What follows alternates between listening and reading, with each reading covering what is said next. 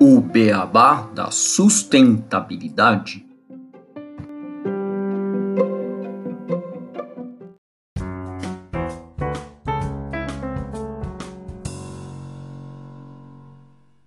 Olá, ouvinte do Beabá. Antes de mais um episódio, eu queria te contar que nós temos um site que é www.obeabadasustentabilidade.com.br. E lá, além de você ter mais informações sobre a gente, playlists por temas de assunto e até como nos contratar para palestras, você encontra informações de como pode nos ajudar a fazer um beabá cada vez melhor, com diversos planos e vantagens exclusivas. Entra lá e não esquece de nos dar as cinco estrelas, ativar o sininho e nos seguir nas redes sociais. Agora estamos até no YouTube. Um grande abraço da equipe do Beabá da Sustentabilidade. Bem-vindos ao podcast O Beabá da Sustentabilidade. Este é o episódio 146, Coalizões Multissetoriais. E para falar desse tema, eu e o Renato Gatti, a gente vai receber aqui no Beabá da Sustentabilidade o Sérgio Serapião, que é sócio fundador da Labora, que é uma empresa que é co-realizadora do projeto SP mais B tudo bem, Sérgio? Tudo bem, Renato? Como é que vocês estão? Tudo ótimo. Obrigado pelo convite. Prazer estar aqui com vocês. Olá, Sérgio. Olá a todos que estão aqui nos escutando. E olá, Gustavo. Tudo bom por aqui também? E um prazer receber você, Sérgio. Com certeza vai ser um episódio muito bacana e uma conversa que vai trazer um conhecimento muito interessante aí para os nossos ouvintes. Bom, e nesse episódio a gente vai falar sobre como as coalizões entre diferentes setores econômicos e sociais elas podem gerar projetos que busquem o desenvolvimento sustentável. E para a gente contextualizar esse tema, antes de chamar o Sérgio para a conversa, nós vamos trazer aqui dois exemplos da importância das coalizões multissetoriais para a sustentabilidade. O primeiro exemplo é um estudo feito pelo Instituto Etos, que mostra a importância das coalizões multissetoriais na defesa da Amazônia e a convergência entre os objetivos dos mais diferentes setores que somente com coalizões amplas podem ser alcançadas. Esse estudo fez parte do trabalho feito pelo Instituto para a COP26 em Glasgow em 2021 e mostrou exatamente isso, que se não tivesse essas coalizões amplas, não conseguiriam ser alcançadas as metas relacionadas à Amazônia. Já outro exemplo que trazemos é o programa SP mais B, lançado em janeiro e que estabelece parcerias entre empresas B, terceiro setor, academia, poder público, movimentos de base e a iniciativa privada. Então, mais de 100 organizações e 250 pessoas se engajaram na identificação dos problemas prioritários de São Paulo e propuseram seus respectivos planos de ação. Sobre esse segundo exemplo, a gente vai conversar em mais detalhes aqui com o Sérgio. Isso, Gustavo. E bom, acho que a gente começar, Sérgio, nessa conversa, seria bacana, né? Primeiro, a gente conhecer um pouquinho mais da sua história, né? Como que você chegou aí na sua atuação que tem hoje e também que você nos contasse aí como que surgiu a ideia do programa SP mais B, né? qual que é a ação da Labora e sua também na atuação com o programa. Super, super legal. Primeiro eu queria até comentar um pouquinho, né, o, essa introdução, achei incrível esse, essa pesquisa que vocês colocaram aqui. É algo que tem sido minha crença há muitos anos, como que cada vez mais a gente vive problemas complexos e como que não, não tem mais como uma organização, um governo sozinho darem conta de engajarem, de encontrarem soluções, de terem as visões completas, né? Então essa tem sido um pouco a minha trajetória, na verdade, nos últimos anos, né? Eu me formei lá atrás em administração de empresas, né? Bem típico, organização, comecei com trabalhar em consultoria e daí logo já comecei a perceber que precisava tinha uma coisa para além daquilo ali, né, que era incrível, mas não tocava os problemas sociais de uma maneira realmente potente. Então, lá atrás, em 2003, eu criei uma consultoria de sustentabilidade e essa consultoria começou a trabalhar muito as questões sociais mais do que as questões ambientais. E assim foi a minha trajetória.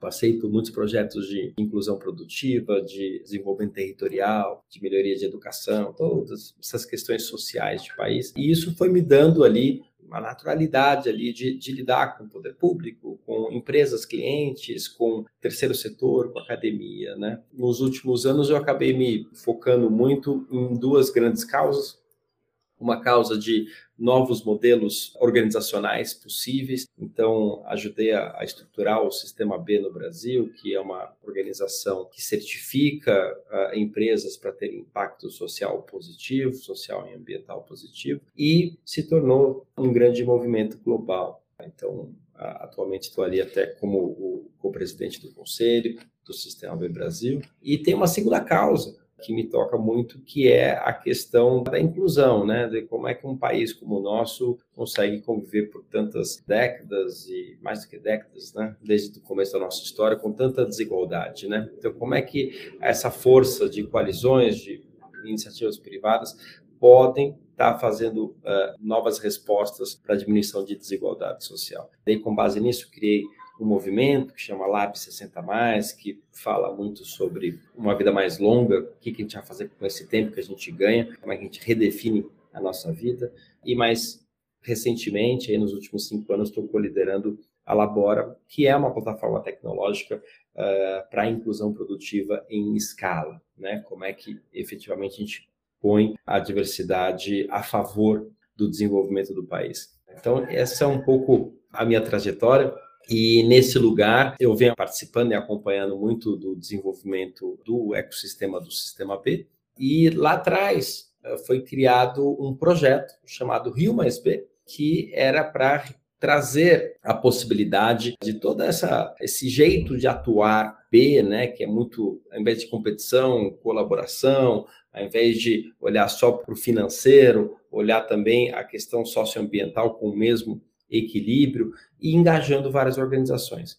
O Rio Mais B foi um sucesso, esse projeto foi um spin-off, surgiu um spin-off do Sistema B, que foi criado o Cidades Mais B, e o Cidades Mais B foi para o mundo, né? Foi para Escócia, foi para Espanha, foi para o Paraguai, e no ano passado a gente trouxe de volta para o Brasil, na forma do SP mais B. Em cada uma dessas cidades, a, a lógica é a mesma. É como é que a gente faz uma colaboração extrema. O que, que é colaboração extrema? A gente parte do pressuposto que nós, se vivemos no mesmo território, a gente vai atacar alguns temas que nos toquem. Né? Uns vão tocar a questão de mobilidade, outros vão tocar a questão de alimentação, e a partir desse objetivo comum, a gente abre mão do crachado, do chapéu, da iniciativa privada, ou eu sou governo, ou sou academia, e discute, constrói soluções. E a partir dessa construção,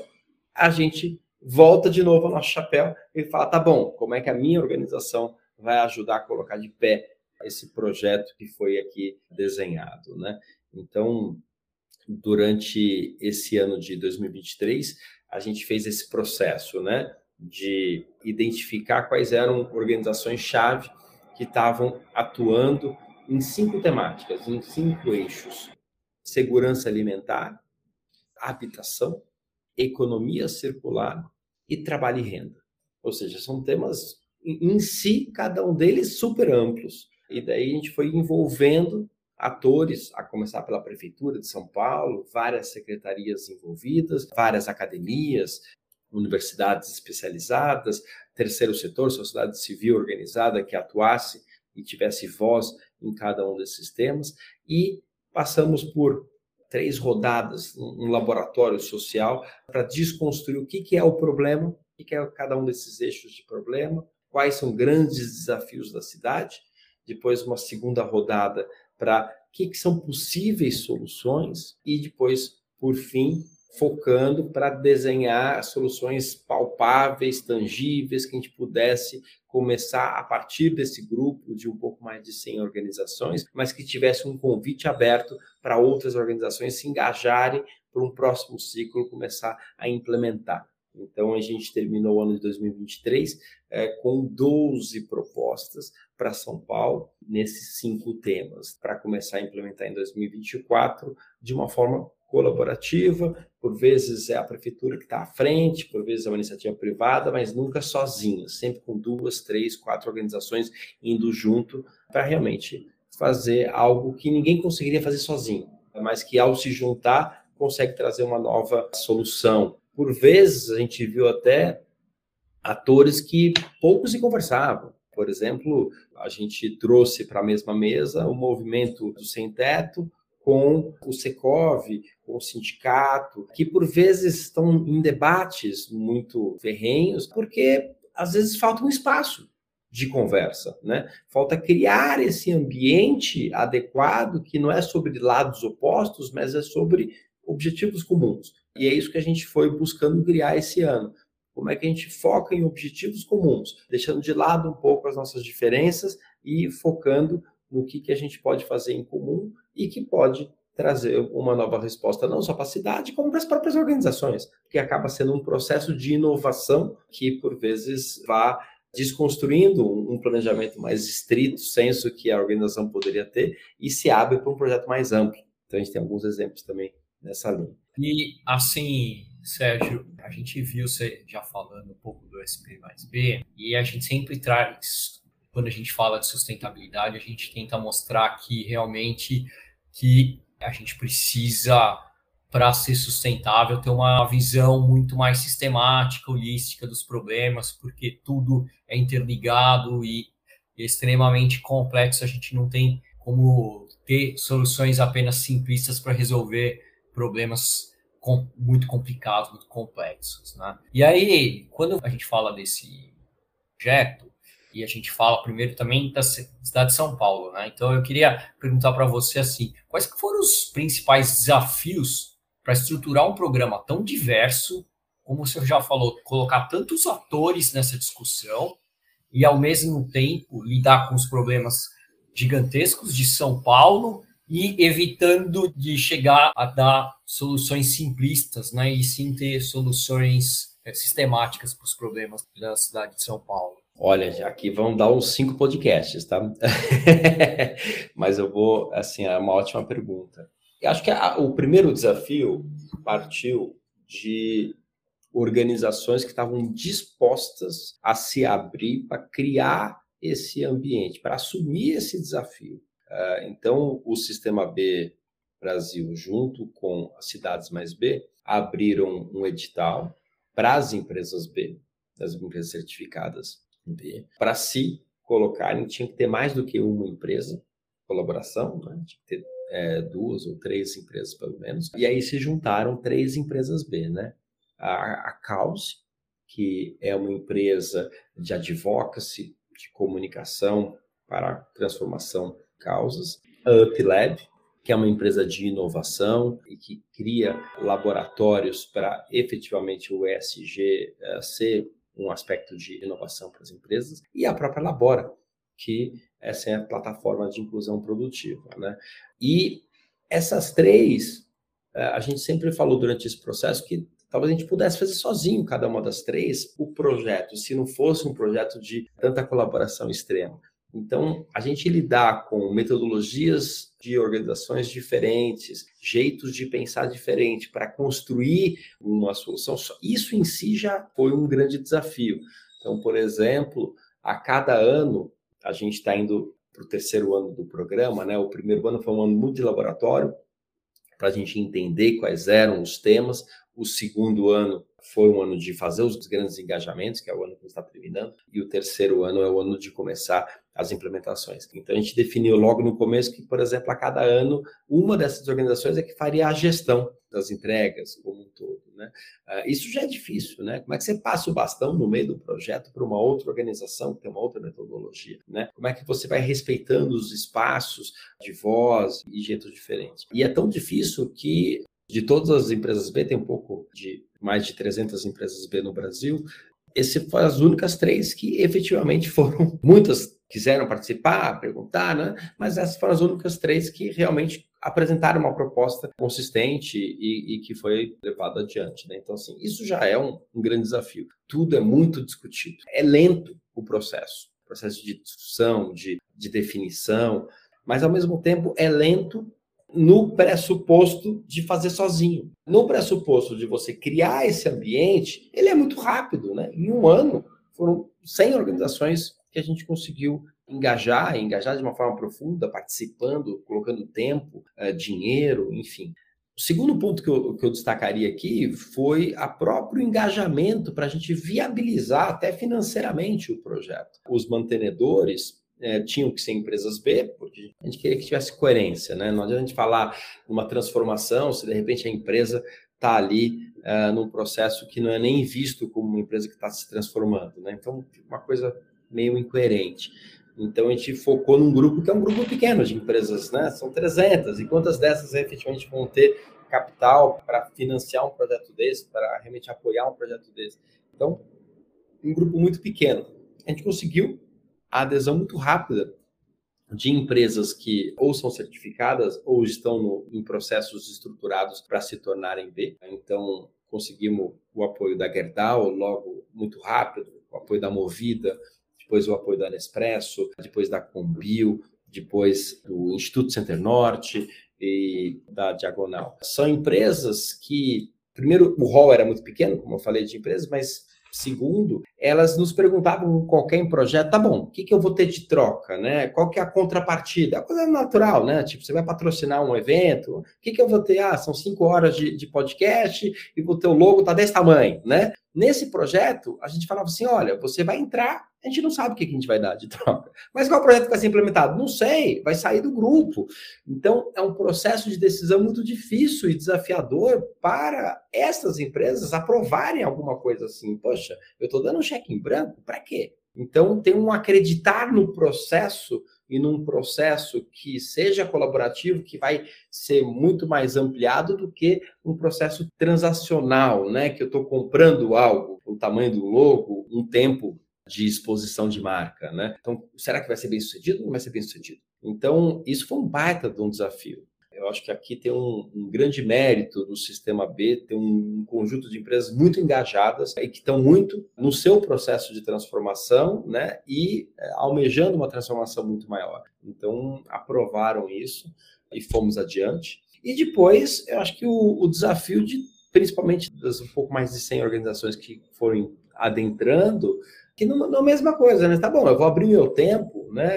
É, secretário do município, vou abrir meu tempo para quê? Vai ficar discutindo o problema, eu já sei os problemas que tem a cidade. Então, esse desafio de você sair do seu autoentendimento, da sua visão e se colocar num lugar que é super importante na colaboração extrema, que é, tá bom, vai que tem outras visões.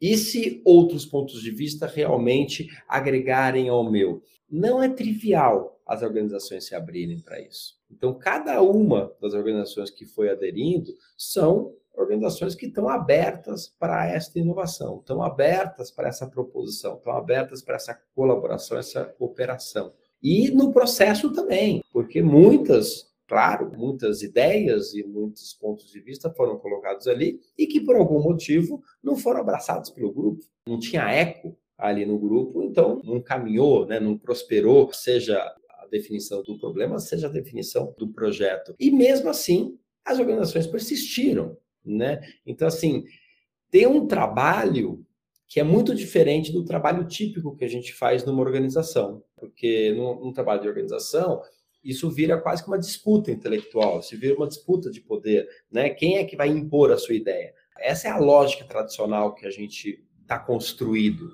no embate direto, quem ganha, quem vence, no fundo é uma competição, não é uma colaboração, né? Então tem uma certa desconstrução das pessoas que foram participando do processo para olharem aquilo e perceberem a beleza, né? A beleza que o outro que é diferente de mim tem.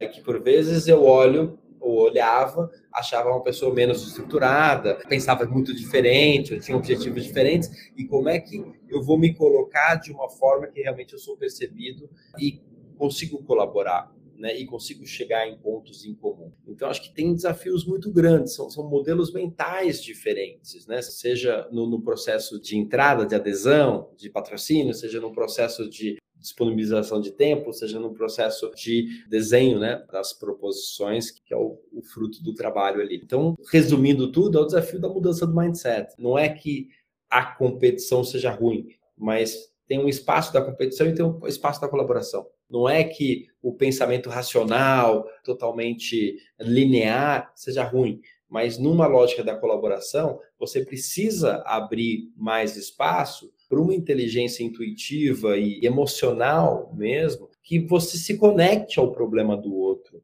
você se conecte à visão do outro, para depois acionar o seu lado mental, um pouco de teoria U, que a gente parte do sentido, depois vai para a intuição, para depois ir para o racional. Então, foi um exercício vivo de teoria U, foi um exercício vivo de buscar mudar um, um mindset, ou pelo menos exercitar um novo mindset, para daí a gente chegar no final do ano com 12 proposições, que é claro, poderiam ter outras 12 diferentes dessa. Não tem resposta certa e errada. É isso que a cidade precisa.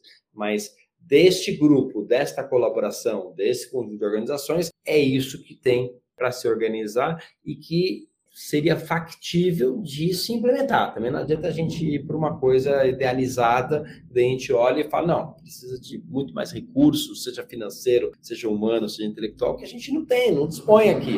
Então não adianta a gente falar sobre isso. Então, são desafios todo dia. Né? Os próprios correalizadores, né, o pessoal da Causa, Pileb, a gente da Labora, a gente se reúne, se reúne bastante. Mas, meu Deus do céu, que roubada que a gente entrou, né? Que loucura que é esse negócio aqui, né? Uh, ficar com tantas agendas de engajamento, engajamento, engajamento, engajamento, mas o como aqui é tão ou mais importante do que o que. Acho que esse é um pouco dos aprendizados que a gente foi tendo durante o percurso.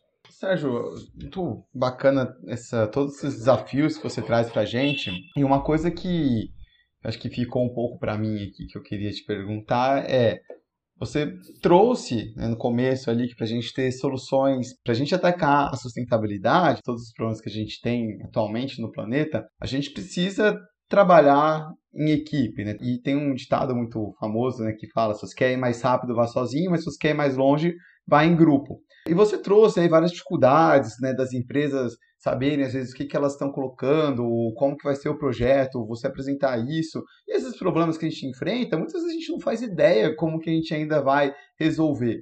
Saindo um pouco do projeto SP mais B, olhando de uma forma geral para o planeta, para todas as empresas, você enxerga que hoje as empresas estão dispostas a trabalhar de forma colaborativa entre empresas e governos para atacar de fato os problemas globais que a gente tem, ou é algo que ainda precisa ter uma mudança cultural forte? Eu pergunto porque eu trabalho com economia circular e eu vejo muito uma dificuldade de implementação de ações que são realmente de economia circular. A gente fala de economia circular, ah, vamos para reciclagem. Né? A economia circular tem vários outros elos ali de mudança de mindset, de produção, enfim, e de colaboração. Só que aí você fala, não, conversa com a empresa, não, não, pera, aí já começa a entrar no limbo, o negócio né, fica um pouco mais difícil de, de andar, né, pelo menos na minha visão. Eu queria ter um pouquinho da sua perspectiva. Não, eu concordo plenamente com você. A gente vem de uma lógica de construção das organizações, né? A gente não pode esquecer isso. Que vem da lógica militar lá de trás, hierárquica,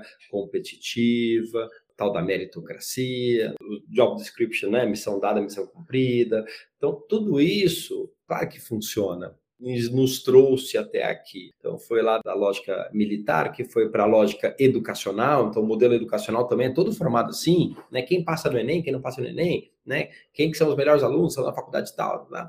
Então, esse modelo, ele tem muitos méritos. Agora, também nos trouxe até esse lugar que a gente está de mundo.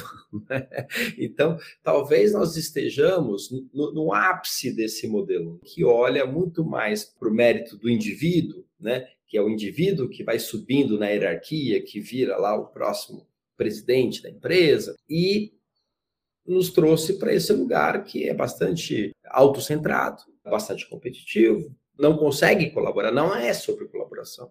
Então, você vai para uma faculdade de primeira linha, que seja de administração de empresas, você não vê ainda as disciplinas de colaboração. Você vê as mesmas disciplinas que eu estudei há 20 e poucos anos atrás. Isso é basicamente mais do mesmo, né? Só que tem mais tecnologia que acelera mais o mesmo modelo mental.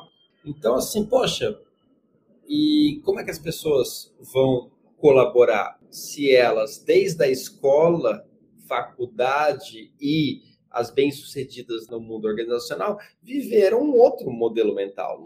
Sim, a colaboração, o trabalho por uma causa maior, ele fica na primeira página, ele não vai para a segunda. Dá um exemplo muito claro aqui. A gente, enquanto labora, por exemplo, a gente trabalha com inclusão produtiva. Né? Quantas vezes eu não perdi um contrato para um cliente fazer um projeto de inclusão de diversidade, porque então na frente, como prioridade, sei lá, um lançamento de produto, ou o mercado mudou e agora temos que cortar custo. Ou seja, o que, eu estou querendo dizer? A lógica da autossobrevivência e da competição sempre vai vir antes dessa lógica da colaboração, que no caso aqui o exemplo que eu dei foi assim, ah, vamos incluir pessoas, vamos abrir mais, a lógica do social. Então, a gente já está falando muito né, de ESG e tudo mais, mas ainda a lógica vigente é a lógica da empresa sobreviver. Se a empresa tiver que sobreviver em detrimento do país se poluir, em detrimento de a gente melhorar a tecnologia e ter que demitir pessoas, e daí isso significa um maior contingente de pessoas sem emprego no país, assim, poxa, assim é a vida, vão responder. Né? Então, assim, a gente ainda vive esse mindset. E esse é o lugar que a gente precisa mudar. Essa é a proposição de um sistema B, do B-Lab. Essa é uma proposição tangível do SP mais B, dos Cidades mais B, né? Ou seja, a gente vai precisar mudar esse modelo mental. Então, não é sobre colaboração, é sobre colaboração extrema. Ou seja, a gente tem que abrir mão, sim, do individual se o coletivo estiver em risco. E isso muda tudo. Acho que o maior exemplo que a gente tem disso é se a gente pegar, sei lá, as maiores empresas do Brasil que estão na B3 e analisar os relatórios de sustentabilidade delas. Você pega os relatórios, se o mundo fosse o espelho do relatório de sustentabilidade das empresas, a gente estaria em outro planeta. Só que você olha para fora e você fala assim, opa, não é bem isso. Mas não é que elas estão mentindo. Ninguém está mentindo, provavelmente, né? Vamos, vamos supor, né? Provavelmente ninguém está mentindo. Mas é um olhar muito mais míope da realidade. É um olhar muito míope e enviesado da realidade. Então, assim, a realidade é muito maior do que você está colocando ali. Você está fazendo um recorte muito específico e porque você quer mostrar. Então, assim, se a gente continuar fazendo isso. Pouco diverso, né? O recorte. Pouco diverso, fazendo até uma meia-culpa das próprias empresas B, que já é um modelo muito avançado, reconhecidamente, né, o, o, instrumento mais avançado que tem de avaliação de impacto social, mas fazendo uma meia-culpa, quem certifica as empresas B é a partir da voz que a empresa fala do que ela está fazendo, e não da voz do beneficiado do impacto que ela está dando. Então, quando a gente começar a escutar as vozes de quem realmente está sendo impactado, a gente vai ver se realmente condiz com aquilo, porque talvez ela tenha feito um projeto incrível, mas aquilo não é suficiente para a gente mudar o país, não é suficiente para o coletivo estar bem em detrimento do individual. Então, o que, que a gente vai fazer? Né? Como é que a gente vai mudar esse mindset? Para mim, a gente precisa criar ambientes de exercício desse colaborativo, porque é muito a minha vivência, não só com a SP mais B, mas também lá com o movimento Lab 60, que também é um movimento que fala muito de escutar as diversas vozes, né? E a partir da diversidade a gente construir algo que a gente não consegue construir sozinho. Quando você começa a entrar nesse lugar e entender que tem um espaço de contribuição muito maior do que você poderia dar na sua organização sozinha, por maior que seja a tua organização, maior que seja a prefeitura de São Paulo, rica, né, o terceiro maior orçamento do país público, é bastante, mas não é suficiente. Então, como é que a gente vai juntar essa intenção, esses técnicos, essas políticas públicas, esse dinheiro com as intenções e políticas e dinheiro de uma pequena ONG? Talvez não tenha tanto dinheiro, mas está no território que efetivamente pode fazer uma contribuição absurda e que depois vai juntar com o de uma empresa, que talvez tenha mais dinheiro, talvez tenha um grupo técnico que se complemente, não é nem melhor nem pior, mas se complemente ao do poder público daquela outra ONG, e de repente você olha aquilo ali e fala assim, opa, agora eu tenho um time que vai para um outro lugar. A pergunta sempre que fica é: como é que a gente vai liberar o tempo desses técnicos? Como é que a gente vai liberar o dinheiro dessas organizações? Como é que a gente vai liberar os saberes dessas organizações para o interesse comum? Em algum momento, a governança daquela organização vai cobrar isso, né? Vai falar assim: poxa, mas e aí? Por que, estamos gastando tempo nisso? Cadê o trade-off? Então, acho que esse é o grande desafio, que o trade-off do colaborativo invariavelmente ele tem um tempo de retorno um pouco maior do que o do individual, que é a mesma coisa que você falou agora há pouco, né? O sozinho eu corro, né? É, num conjunto eu vou um pouco mais lento. Agora, o resultado do social também ele vem um pouco mais lento, mas ele vem estruturante. E a gente para, enquanto país, por exemplo, o Brasil, de ficar fazendo esses voos de galinha que a gente fica, né? Se a gente olha aqui o nosso histórico, cresce 2%, depois da cresce, a gente não passa de 5% crescendo. Sendo que, assim, gente, nessa velocidade, a gente nunca vai dar conta dos desafios que a gente tem no país. E se a gente olhar ainda na perspectiva de distribuição desses valores, eles só se concentram. Então, assim, como é que a gente vai mudar isso? Tem que mudar o mindset. O Brasil tem uma grande questão, né? Quando a gente olha, por exemplo, os indicadores do sistema B, uma das questões que tem lá é qual a diferença entre o salário mais alto da tua empresa e o mais baixo. E assim, Brasil comparado com qualquer país da Europa ou Estados Unidos, assim, é assim é vergonhoso a diferença. Empresas é mais de 200 vezes algumas empresas aqui no Brasil. Da onde que vem esse mindset? Vem do mesmo mindset que o Renato colocou aqui, que assim, é o mindset da competição. Ele é ruim? Não, não é ruim mas só ele é ruim. Como é que ele vai conviver com outro mindset, que é o mindset da colaboração? Então, se a gente abrir espaços para mais SP mais Bs e as pessoas vivenciarem essa possibilidade de colaboração, a gente acredita que isso é um lugar de conscientização individual e colaboração em termos de ação das organizações. E a partir disso, você começa a ter um, um espaço para rediscutir alguma coisa. Olha a discussão ruim, né, que a gente está tendo, por exemplo, de taxação das grandes fortunas no Brasil. É, é quase que uma não discussão que a gente tem, né? Assim, cadê? Assim, é, é, assim, é vergonhoso, né? A gente, no fundo, passa, passa, passa, passa, passa tempo, a gente continua na mesma sociedade que a gente tinha 200 anos atrás, né? Assim, será que é esse o país que eu vou querer viver, né? Será que é isso que eu quero deixar para meus filhos, né? Para que trabalhar tanto se é sobre isso?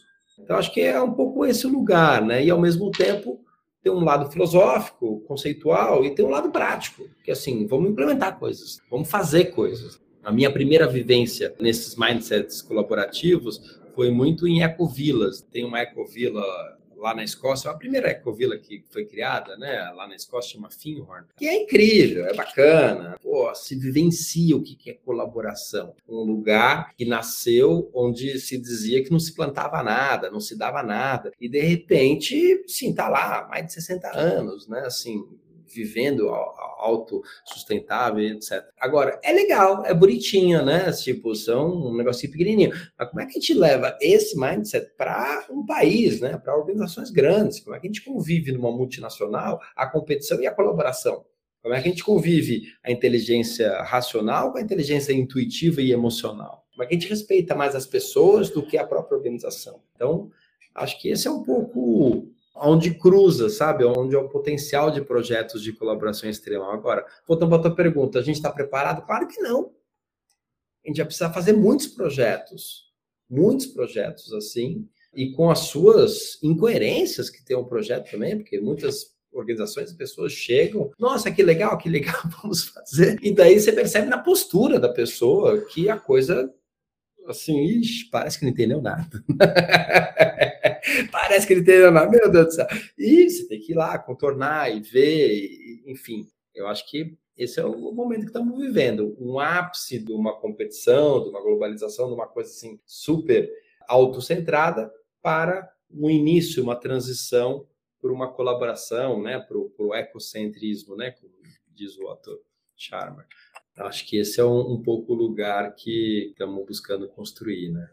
O, ponto de mudar a cultura, né? Mudar a maneira como as pessoas pensam é, é o que mais complexo, né? Porque a gente não foi criado nesse mindset, né? A gente foi criado, como você falou, né? na, universidade, nas escolas e no mundo como um todo, a gente tá naquele mindset de competitividade e a gente vê isso aqui ainda um embate entre o mindset antigo e eu poderia dizer como antigo e o novo, de muita gente ainda ter essa resistência contra você pensar as coisas de uma maneira mais ampla e menos voltado para o eu. É, sem dúvida. E, e, assim, acho que a boa notícia é que tem uma série de espaços que estão se tornando cada vez mais tendência, que estão falando sobre isso, né? Seja, sei lá, um Burning Man nos Estados Unidos, um festival Burning Man, seja esse Finhorn que eu já falei, mas também seja o,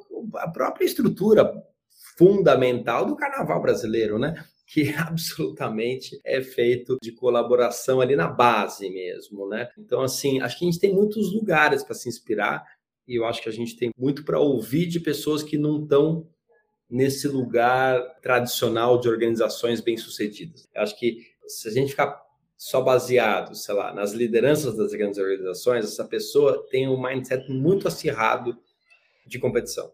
Acho que a gente vai ter que cruzar esse grupo, né, que não só essa pessoa, mas indicando lá o seu coordenador, seu gerente, seu diretor, seja quem for, junto com outros grupos que vivenciam isso, né? Então, você tem organizações tradicionais, seja quilombola, seja indígenas, seja carnaval brasileiro, seja a própria modelo de favela, né? A gente está tratando muito com o pessoal do G10 Favelas e outros grupos uh, que a gente trouxe também para esse processo, porque são lugares que se vive a colaboração. O que G10 Favelas fez durante a pandemia né? G10 Favelas é um grupo que nasceu em Paraisópolis e hoje está nas 10 principais favelas do Brasil. O que eles fizeram na pandemia de espírito colaborativo para dentro de um objetivo maior, de se salvar por uma falta de apoio do poder público, ainda mais do governo anterior, né? E de uma falta de possibilidade de ficar em casa, porque são trabalhadores físicos, né? Que tinham que pegar o ônibus, continuaram durante toda a pandemia indo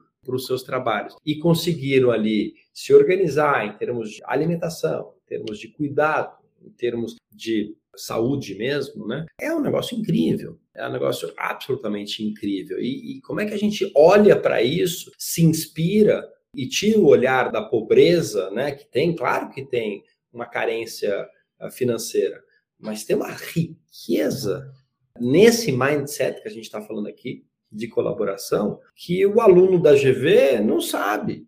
Então, acho que essa é a troca e essa é o lugar que a colaboração tem muito espaço. Esse é o ambiente que a gente busca criar em projetos como SP mais B, fala assim, olha, são diferentes. E o que, que é que acontece ali? O que, que tem de positivo aqui? E como é que a gente pode aprender junto? E como é que a gente pode fazer projeto junto? E ao fazer projeto, vai continuar esse aprendizado. Porque a gente está vivendo também, não só nesse ápice né, que a gente falou, as próprias redes sociais nos separam cada vez mais. Ou seja, você só vai com os teus amigos, você só vai para os teus saberes. É, é, não é nem uma divisão mais socioeconômica, é uma divisão de valores até, né? E de repente o outro lá que é diferente, você não quer mais conviver. Você começa a cancelá-lo, né? A lógica do cancelamento. Então, olha o lugar que estamos. A gente realmente precisa quebrar essas bolhas, né? Furar essas bolhas para achar que a gente vai diminuir a temperatura aí do planeta, que a gente vai diminuir a desigualdade do país, ou exatamente nas cinco questões que o SP mais B vai, né? Ou seja, são problemas muito complexos para a gente ficar se dividindo. Não dá mais. A gente precisa se unir. Sim. E só assim, em termos de curiosidade nossa, né, em relação ao projeto, como é que tem sido o envolvimento da comunidade? Como é que a, a comunidade está recebendo o projeto, as comunidades que são impactadas, e só colocando né, também quais foram as propostas que vocês colocaram nas duas propostas de, do projeto. Claro. Quando a gente está falando de diversidade, de grupos, de situações que cada organização e pessoa entrou no projeto, a gente também tem que ler as urgências que cada um traz também e o histórico que cada um traz também. Então, quando a gente começa a falar com organizações de base periférica, claramente tem uma desconfiança num primeiro momento. Fala, Ih, tipo, lá vem mais um político aí, né? Lá vem mais um, deve, deve ser ano de eleição, né? Ou lá vem mais uma empresa que vai aqui meio que roubar tudo que eu tenho e não deixar nada para mim. Assim, esse tem sido histórico, que esse mindset de competição, na prática, sempre fez e continua fazendo com as comunidades. Então, acho que o primeiro grande desafio é construir uma relação de confiança, uma escuta aberta e uma escuta também para coisas não ditas. Por exemplo, ah, de novo, não, uma organização que envia um representante e que é de base periférica, dificilmente a pessoa vai falar assim, ah, tá bom, igual é o, sei lá, o professor da FGV ou do INSPE ou da profissional da prefeitura, que por mais que tivesse aqueles desafios todos que a gente falou aqui, né, de, putz, será que eu vou, não vou nesse projeto, tal, tal, tal. Na hora que a pessoa vai, ela tem o olerite dela tá garantido já, né? Então ela vai, é um dia de reunião, tudo bem, vou ter que bloquear isso, tal, é difícil argumentar isso na organização, mas o olerite está pago. Quando você vai para uma organização que não está tão estruturada, que não tem esses olerites todos pagos, que tem que matar um leão por dia, assim, não adianta você simplesmente fazer um convite. Né? Ah, vamos lá, porque vai estar tá, tá, tá, tá, organização. Assim, é, será que não tem que ajudar também? Pagar e reconhecer o homem-hora daquela pessoa, porque se ela não estiver ali, ela estaria fazendo um outro projeto. E é aquilo que vai realmente, não é olerite, é frila, né? É job que ela tem que ficar fazendo. Então você tem que tratar diferentes de formas diferentes, pessoas que têm necessidades diferentes e com muito cuidado nisso também. Então, isso foi algo que a gente foi construindo e continua construindo e dialogando e vendo o que, que a gente precisa bonificar, o que, que não precisa bonificar, o que, que tem que vir, o que, que não tem que vir, tomando cuidado com isso, porque também fica uma conta sem fim, e o que, que é contrapartida, o que, que não é contrapartida, como é que aquela pessoa se expõe num grupo, né? A forma das pessoas se exporem é diferente. Se eu sou de uma organização, estou acostumado a sentar numa mesa e ir lá e pá, pá, pá se eu não faço parte desse ambiente, se eu não sei se eu estou sendo bem recebido, se eu estou ali realmente para ser escutado, eu vou ficar quieto, eu passo a reunião quieto. Então, uma das coisas que a gente fez foi também ir mudando os espaços de conversa. Né? Então, a gente começou alguns encontros em espaços públicos da prefeitura, cedidos pela prefeitura, começou lá na Praça Victor Tivita, lá da Secretaria de Desenvolvimento Econômico, depois foi lá para o TEIA, que é um espaço que fica ali do lado da Biblioteca Mário de Andrade, ali na região da Consolação. E depois a gente começou a permear a cidade, aí para o G10 Favelas, aí lá para o Campo Limpo, e verificar que realmente a postura das pessoas começa a se modificar. Seja a pessoa daquele território que assim, opa, calma aí, deve ser para mim, né? Porque se eles estão vindo aqui, eu realmente faço parte desse projeto. Então eu começo a participar muito mais. E o contrário também, né? Quem é do centro está acostumado que tudo aconteça no centro, né? Em Pinheiros, na região central, na Avenida Paulista, na Faria Lima. E as pessoas dessa região não costumam ir até a periferia. O contrário acontece. A pessoa da periferia vai lá e, e faz a reunião lá no centro. Mas o contrário não acontece. Então a gente também verificou que uma baita de uma dificuldade de algumas pessoas que, putz, eu vou ter que ir até Paraisópolis. Caramba, nossa, daí, daí começa dá desculpa, começa. E às vezes não é consciente, tá? É realmente assim, os telhados de vidro que cada um coloca, né? Seja o rico, seja o pobre, vai colocando os seus telhados de vidro, né? Então, esses foram típicos desafios que a gente passou a ter quando a gente, poxa, se o negócio é para São Paulo, não adianta ficar fazendo reunião só em Pinheiros. Não dá né? Pinheiros tá bonitinho lá, não é perfeito, mas é bonitinho, né? Agora, Paraisópolis tem muito para desenvolver, né? Você vai Campo Limpo, poxa, só para chegar lá, você já vai ver. Uma das reuniões que foi muito emblemática foi um laboratório de mobilidade que aconteceu no dia que aconteceu aquela greve, uma das greves que aconteceu esse ano, porque já aconteceu tanta greve esse ano, mas uma das greves do transporte público. Então você estava falando do tema de mobilidade e você não tinha transporte para ir até a reunião, né? Então, assim, maravilhoso, né? Assim, olha, gente, essa é a realidade da cidade. Então, de novo, né? Tem muito o como o projeto vai se desdobrando, ele diz muito sobre por que, que a gente está aqui. E daí a tua pergunta foi sobre os projetos em si, né, que foram desenrolados, né?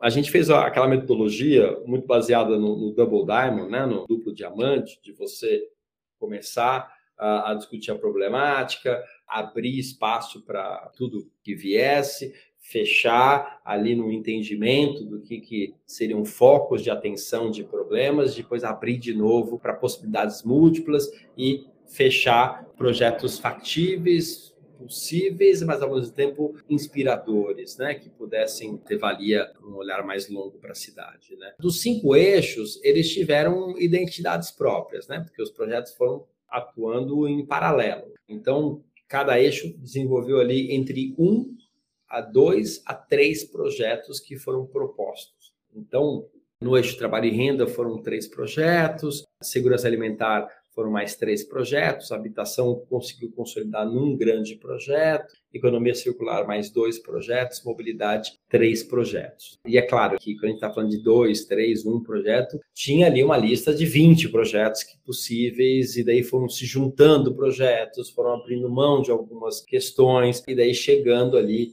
nesses agrupamentos, vamos chamar assim. Então, por exemplo, em trabalho em renda, tem desde um projeto importante, que é o desenvolvimento de um glossário novo sobre o futuro do trabalho. Então, foi se discutido que, assim, por exemplo, o termo empreendedorismo, né? Hoje em dia se usa para tudo, desde a pessoa que está ali vendendo a sua tapioca na calçada e que tem que ficar fugindo do rapa, até o empreendedor que está no cubo fazendo um projeto incentivado por um fundo de investimento internacional, né?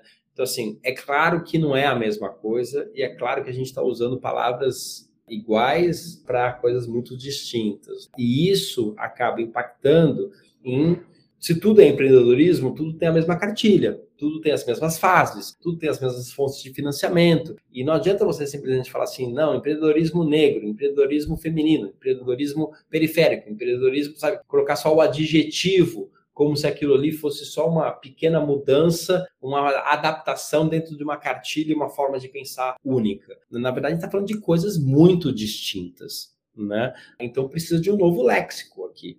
Precisa realmente olhar coisas muito distintas de formas distintas, né? As fases podem ser completamente diferentes. Será que a pessoa que está lá vendendo a tapioca na calçada, ela quer ter escala ou Será que algumas delas quer simplesmente ter o alvará da prefeitura e ter o seu ganha-pão, ou quer ter uma carteira assinada? Né? Então, assim, talvez sejam momentos diferentes, trilhas diferentes profissionais, né?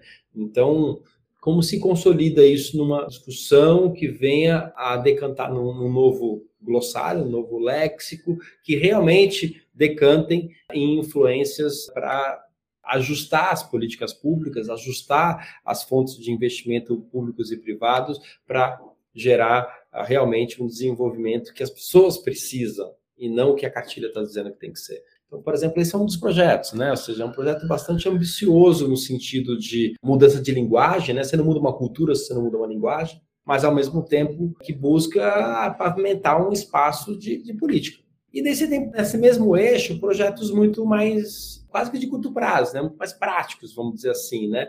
Que é assim, poxa, vamos já que o modelo de trabalho está se transformando tanto, o CLT não é mais a grande referência, apesar de continuar sendo, mas talvez está se transformando tanto isso, todo mundo vira PJ, depois todo mundo é empreendedor, né? Enfim, como é que a gente vai criar um guia de boas práticas que esteja acontecendo agora com grandes organizações que já estão testando novos modelos de contratos, novas formas também de não caminhar para um lugar que é CLT, muito mercado congelado, estável, e de repente vai todo mundo para uma precarização tudo PJ, que meio que, se você olhar de uma maneira simplista, é um pouco isso que tem acontecido muito no mercado. Então, está acontecendo uma transformação muito rápida e a gente não está tendo ali a velocidade de debater essa transformação com boas práticas que sejam boas para as organizações e sejam boas para as pessoas. A gente sempre se baseou muito numa legislação que viria antes e as empresas fossem seguindo aquela legislação.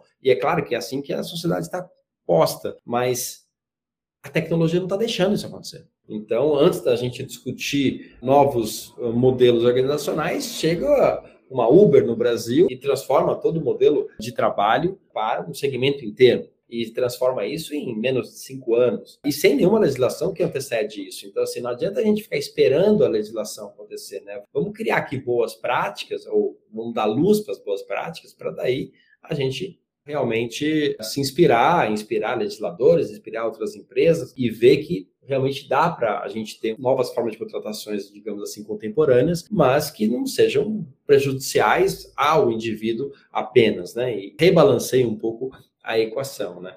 Enfim, esses, por exemplo, são, são dois dos projetos. Em segurança alimentar, a gente falou aqui em projetos como agricultura urbana, como é que a gente vai reter jovens no processo de agricultura, fortalecer essa modalidade que está ali meio que incipiente e que poderia fazer uma economia circular muito mais factível, não vem diminui mobilidade, diminui desperdício, eh, gera renda para a própria comunidade, enfim. Em habitação, a gente falou de um programa para construção de uma ferramenta de conteúdo que apoie tanto lideranças comunitárias no desenvolvimento do seu bairro, como organizações que estão pensando o bairro, organizando de alguma forma territórios, né? Como, por exemplo, Tito Setúbal, a própria Gerando Falcões tem projetos importantes aí que poderia de alguma forma contribuir para um modelo de moradia que tem essas vozes incluídas, que não vem ali de uma política pública que defina um espaço para ser implementado um conjunto habitacional e de repente, puf, aquele negócio cai ali no meio de um contexto absolutamente não trabalhado. E a gente sempre está secando esse gelo, né? Que, enfim, de repente tem um conglomerado ali novo que não, teve aquela maturação. E o que estava antes também é simplesmente arrastado para fora, seja num processo de gentrificação, seja num processo de moradia pública. Então, Acho que aqui a gente casar a política pública com as organizações que estão trabalhando nos territórios, pensando no coletivo, é o caminho aqui, né? Em economia circular, dos dois projetos, um deles é o Reshopping, muito interessante, que daí aqui já tem até um ator que já se envolveu bastante, se comprometeu a liderar isso aqui, que é o próprio Shopping Center Norte, de é como é que estabelece um ecossistema circular, né, que envolva a comunidade da Zona Norte, empresas B e outros parceiros, para efetivamente promover negócios ali na região, com a região, valorizando o PIB local, vamos dizer assim, né? É, quando você pensa num shopping tradicional, são grandes marcas que quanto que deixa de recurso ali para a região em si? No máximo gera alguns empregos, né? Mas como é que a gente muda um pouco esse rol ali de organizações que estão presentes ali, né? E o Centenorte está com já casou com um projeto próprio que estava incipiente de pensar isso ao discutir junto com o pessoal, falou, não, eu me proponho a construir isso lá, vamos fazer um primeiro piloto ali. Em mobilidade, falou-se coisas muito distintas, tanto de inclusão de pessoas com deficiência, foi uma discussão sempre muito presente, transversal aqui, como um projeto em particular aqui do Conexão Centro-Periferia, né? Ou seja, como é que pode se pensar oficinas que repensem a linha dos ônibus para fazer essa conexão centro-periferia um pouco diferente, né, que incentive o engajamento das pessoas a pensarem o trajeto dos ônibus coletivamente. De novo, né, igual a habitação, a gente vê nesse modelo que um poder central vai lá e define por vários estudos técnicos, etc. Mas sem uma voz tão presente da comunidade ajudando isso, né? Assim, o que, a gente precisa realmente? Para onde a gente realmente está precisando ir? Hoje você ir para o Capão Redondo, que foi o nosso último encontro, para o centro, poxa, uma hora e meia, duas horas, né? Assim, é, a gente fez um evento é uma coisa, né? Para você fazer isso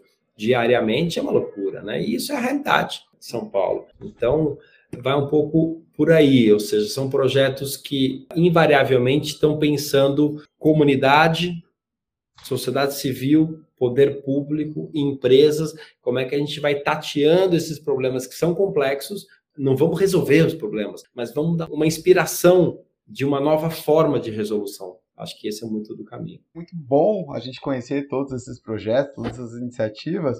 Queria parabenizar vocês, né, pelo primeiro pelo SP mais B, acho que é uma iniciativa fantástica, e por todos esses projetos que né, vão surgindo né, a partir dessa iniciativa, acho que são fundamentais para que a gente possa ter uma sociedade melhor, né? E toda a sua fala, toda essa nossa conversa que a gente teve aqui, para mim, e com certeza para muitas pessoas que estão escutando, mas eu falar de mim particularmente, foi uma grande inspiração porque você comentou de situações e coisas que acontecem que eu já passei e já tive muitos anseios assim de puta, a empresa não vai mudar, é uma coisa cultural. Às vezes você está tentando fazer um projeto, você chega, você explica tudo, a pessoa fica toda feliz, fala, não, essa pessoa não entendeu nada, cara, não é nada disso, é outra coisa que a gente vai fazer. E aí você começa a falar, a pessoa, ah, não, não tinha entendido isso, aí começa, e aí morre o projeto, né? E você fica todo assim, puta, era um negócio super legal e a pessoa não conseguiu captar direito a essência né? Essa questão da, do coletivo também, muitas vezes as pessoas estão engajadas,